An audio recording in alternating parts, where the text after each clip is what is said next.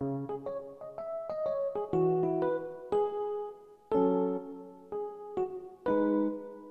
好，欢迎收听故事 FM，我是艾哲，一个收集故事的人。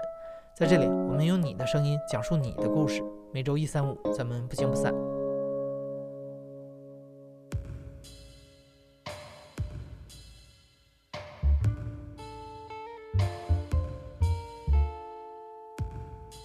在本期故事开始之前，我想先问你一个问题：一百减七等于多少？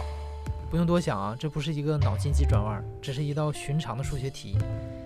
今天的讲述者 Kim 告诉我们，去年年底他生了一场怪病，在医院里，一位医生问了他同样的问题：一百减七等于多少？这是 Kim 这辈子听过的最荒谬、最刻骨铭心的一个问题。我们常常在小说和电影中看到类似这样的情节。主人公经历了一场事故，醒来之后突然就失忆了。但是 Kim 的那场病比单纯的失忆还要邪门。我叫 Kim，我今年二十八岁，我现在在一家国企上班，主要做的是进出口方面的业务。我第一次发病呢，是在去年十二月的某一次，我去参加我表妹的婚礼，然后那天晚上呢，我跟我的家人都到了那个酒店，然后我跟我表妹两个人独自在房间就是聊天。但是我记得最后的话题可能是在聊他的婚纱是在哪儿买的，然后他又给我看他淘宝的一个链接，我就拿过来看。后来他就说我好像手机还给他的时候就可能就扔到地上去了，然后人也倒下去，在地上是一开始说是有类似口吐白沫、抽搐那种状态，就是我自己是完全没有这个意识到。后来他们又说我有一段时间又。醒过来又去上了厕所，我也完全没有任何印象。然后等我完全醒过来，就是躺在医院的那个床上，然后边上可能就是有插着管子什么。就后来医生他们拿了报告出来说，呃，检查情况都都没有发现任何异常。然后我就说我身体也没什么异常，因为我当时也没觉得不舒服，就是感觉像。睡觉醒了一样的那个感觉，也没有任何痛苦啊什么的。然后第二天我还照常参加婚参加婚礼，嗯，总的来说都还行。但是从那个星期是开始发现自己发现自己身体有一些不太正常的一些小情况吧，算是。比如说我工作的时候发现我自己写字跟原来有点不太一样，有有的时候有些字写不出来。最印象深的一次是，当时我我男朋友陪我去，呃，杭州的浙一医院去做一个脑电图的检查。我去了那个医院之后，他去停车，我在那边写一个注册登记表。就是当时写字其实有点费劲，就像我刚刚说的，就写字首先很难看，就好像不像我出自我自己的手写出来的东西。然后突然有几个字又一下子不知道怎么写。然后就很很着急，当时就有点恼火，不知道怎么了。呃，我男朋友来找我了之后，他帮我写完之后，我们就去做了检查。医生当时好像也没有说什么，就是就那个检查好像是没有什么效果。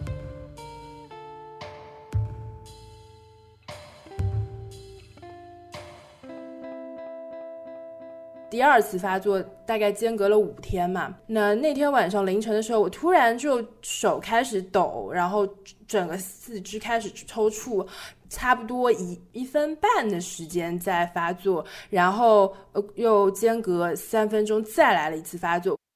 当时不是我第一次那种毫无意识的，而是非常难受的，就感觉整个人陷入了一个无底的深渊一样。然后我自己其实不知道我的样子有多恐怖，但是据嗯其他目击者称，我就是有翻白眼啊，然后四肢就是在抖，那别人看起来就会很吓人嘛。然后送我去附近的呃杭州市二医院。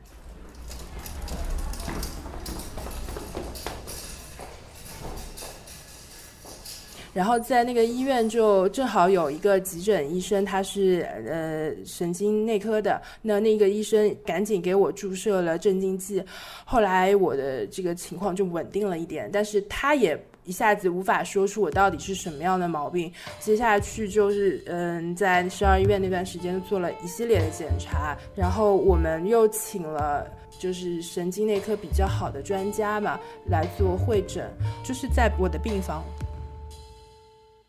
反正就是我当时印象最深的一件事情，就是一群医生围着我们那个专家过来，他问的我一个问题，我就一生难忘。他就说一百减七是多少？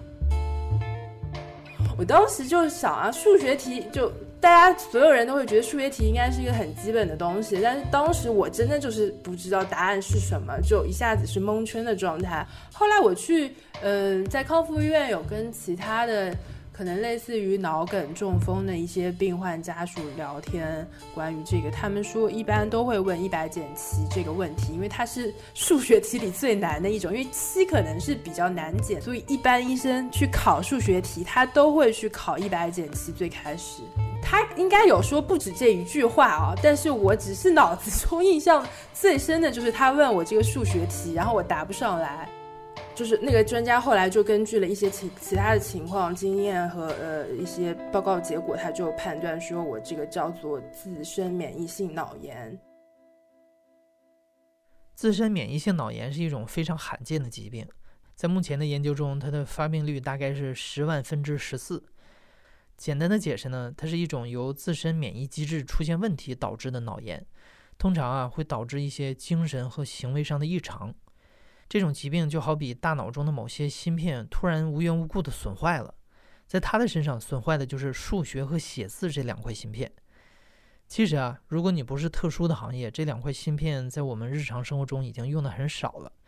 你像 Kim，虽然他是做进出口贸易的，但大多数的时候他只要在 Excel 表格里拉下鼠标就能统计出来。Kim 开玩笑说，小的时候他的数学其实挺好的，还当过数学课代表。可是他现在竟然连一百减七都不会算了。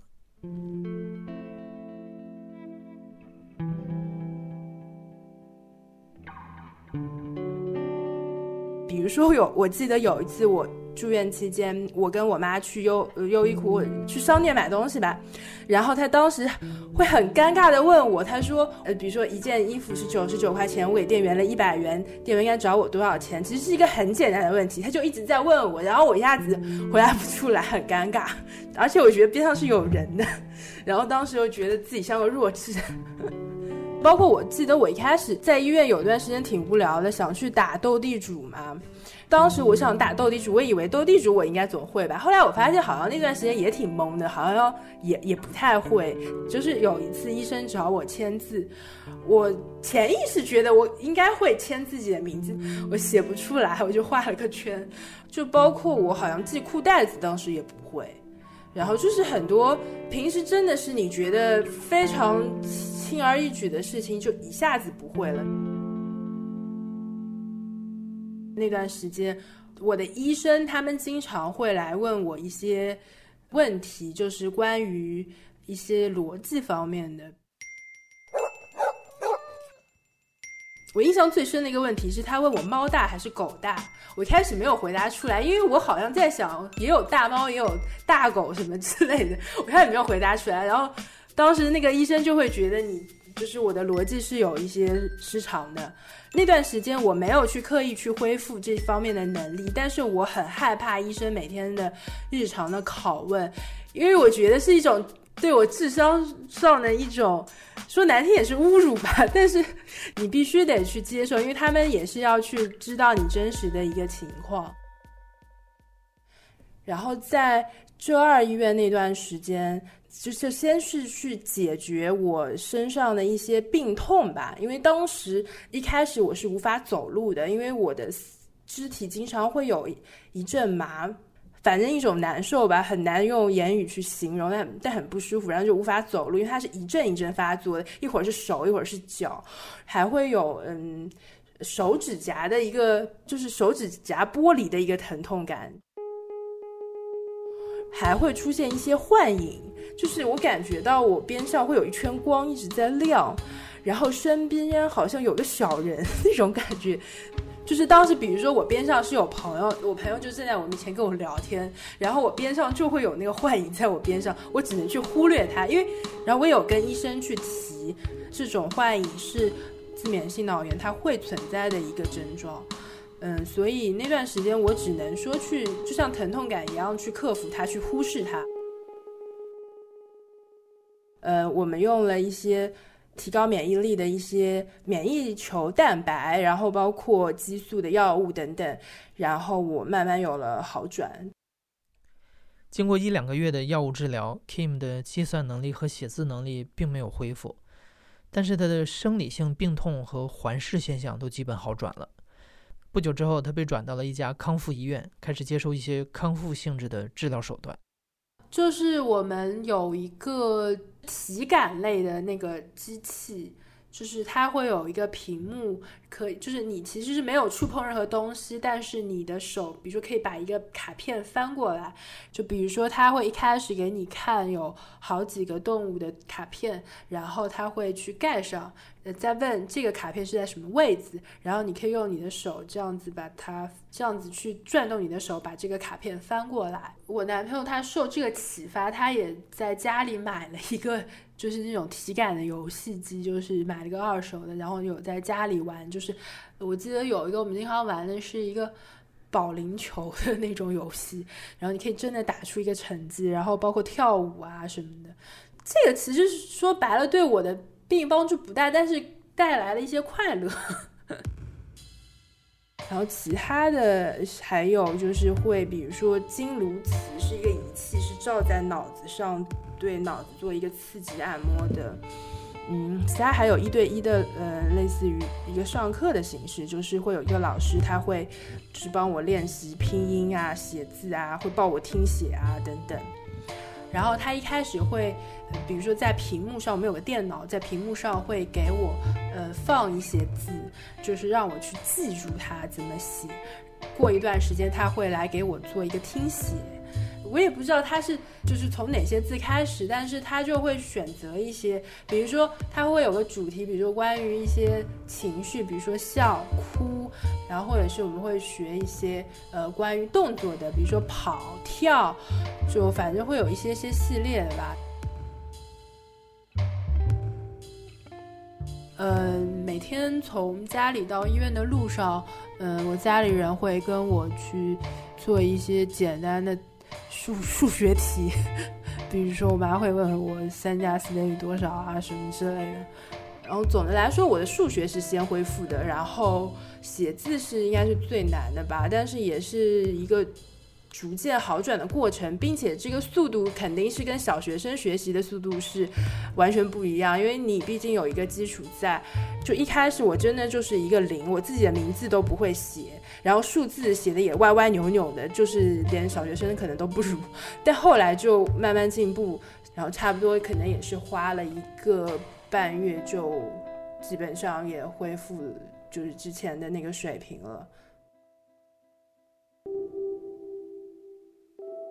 因为治疗及时，Kim 恢复得很快，这种体验很奇妙，就好像大脑中那两块丢失的芯片被找回来了一样。Kim 并不觉得这是一个倒霉的事儿，相反，他觉得自己很幸运。在康复医院治疗的那些日子啊，他非常真切地感受到，大多数患有类似疾病的人是没有他这么好运气的。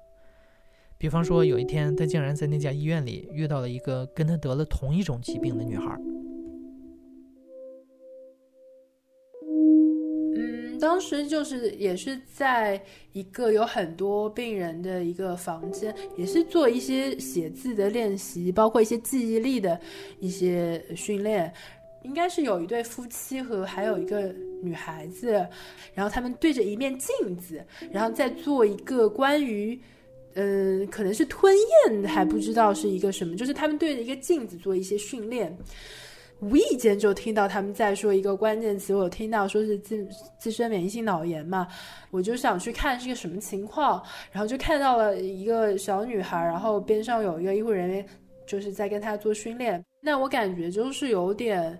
木讷的那种状态吧，好像也是不能讲话，然后我就去问那个呃那个人的家长，就是。嗯，就是是不是也得了这个病，怎么样？然后他说是的，然后我说我也是得了这种病，但是我现在已经快好了。然后当时那个他的父亲就跟我讲说，他们当时一开始就是当癫痫治疗，然后耽误了，后来那个女孩回家之后有一段时间狂躁了。那狂躁了之后就是比较严重了，然后又去了更好的医院去进行治疗，然后就是最后确诊是自免性脑炎。他父亲说他现在走路也不能走，吞咽也困难，就是一个非常严重的情况。呃，后我有问他年龄，就挺挺年轻的，比我还年轻，基本上可能就刚毕业没多久，还没有工作就发生了这个情况。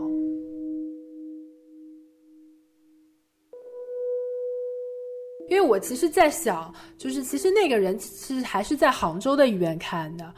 万一在更偏远的一些地区、小地方，医疗并不发达的地方，遇到这种很少见的病，如果医生没有这样的经验，他根本就不知道可能发生了什么，然后就会给他一个错误的诊断，那么对他的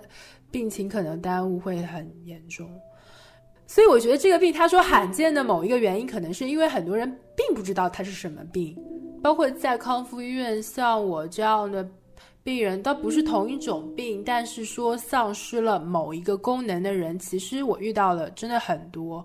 嗯，在走廊上，大家在等候，或者是在高压氧舱里，总会认识一些各种各样的病患嘛。Kim 刚刚提到了一种治疗手段，名字叫高压氧舱。这是一种治疗脑部疾病的设备，简单来说就是让患者进入一个高压的环境里，通过吸入高浓度的氧气来恢复大脑机能。在康复医院治疗期间，Kim 每周会接受五次的高压氧舱治疗，每次都会和其他陌生的病患在一块儿接受这个治疗。高压氧舱它是一个呃相对来说要呃无菌的一个状态吧，嗯，所有人都要穿他们指定的一个衣服，包括内衣内裤都不能穿。其实有点像坐飞机的或者坐高铁的那个座位上，大概可能有十个位置。然后高压氧舱的话是一个一百分钟的过程，就是它前。二十分钟是一个加氧的一个过程，所以它会像坐飞机一样，耳朵会有一个肿胀的感觉。所以那个过程，医生建议我们要吃一些小的零食或者水果，让自己有咀嚼，然后会让自己的耳朵保持通畅。然后之后的呃三十分钟，他会戴一个面罩，可以吸氧的一个过程，因为是。密闭的，并且不能玩手机，也不能看书，所以大家其实，在里面是一个非常无聊的过程。然后你会发现，每个人的性格就会反映在这一百分钟以内。因为有的人他就特别喜欢聊天，有的人就会一直沉默，然后从来不讲话。我边上有一个呃重庆的小哥吧，他们是兄弟俩，一起从重庆来杭州。卖面条的，然后他哥哥是因为有一天晚上凌晨，就是在一片就没有路灯的路面上，呃，自己一个人骑电动车，正好那个漆黑的路面上有一道，呃，应该算是路灯吧，倒在地上了，横在地上，他整个人飞出去了，然后当时他应该是整个脑子就是血都溢出来了，但是他非常淡定，他走回家里。之后他就说，因为他当时自己走回家的这个过程耽误了治疗嘛，基本上算有点像植物人，就是在虽然他无法真的跟你说话，但是他也会朝你笑一笑啊，或者怎么样，就你能感受到他其实也知道你的存在，然后会再跟你互动。嗯，还有一个爷爷，他也是非常健谈的，他就特别喜欢，呃，给我们报时，就是我们的舱内会有个小窗，可以看到外面的表，所以我们那边会有一些人，他固定的会给大家报时，他 说还有多少分钟，嗯，就就可以休息了，比如还有多少分钟就可以摘下面罩了，他就每天固定坐那个位置，然后他说他是一个。算是建筑师吧，然后他特别喜欢说他曾经工作的一些光辉的事迹之类的。然后他说他原来身体也非常好，有一天就突然就中风了，然后就半瘫了。并且他告诉我们，他每天都非常积极的在做康复。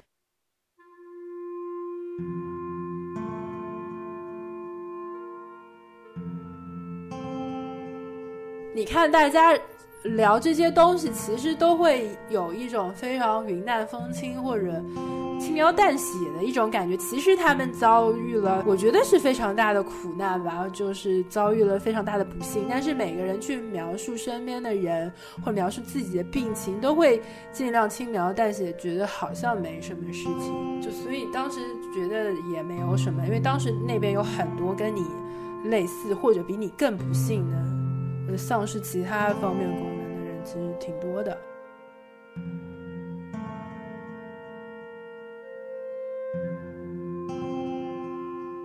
二零一九年的二月底，Kim 从康复医院出院，在家接受药物治疗。他的计算能力和写字能力都已经完全康复了，神经功能的各项检查也都完全正常。出院的时候，医生提醒他，自身免疫性脑炎在康复后仍然有百分之二十的复发可能。但无论如何，Kim 的生活好歹是重新回到了正轨。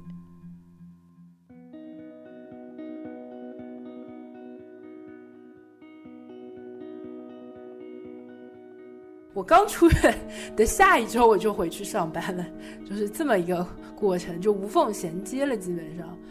就好像那件事没有发生过一样，就好像一下子又回到了。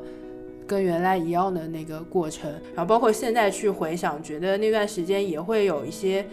呃，好玩的、有意思的东西。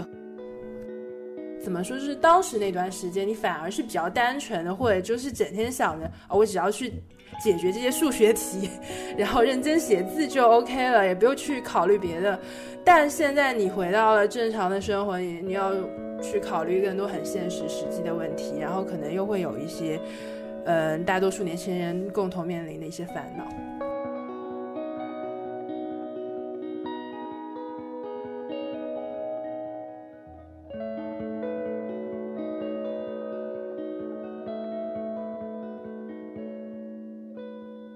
你现在正在收听的是《亲历者自述》的声音节目《故事 FM》，我是主播艾哲。本期节目由梁科制作，声音设计杨帆。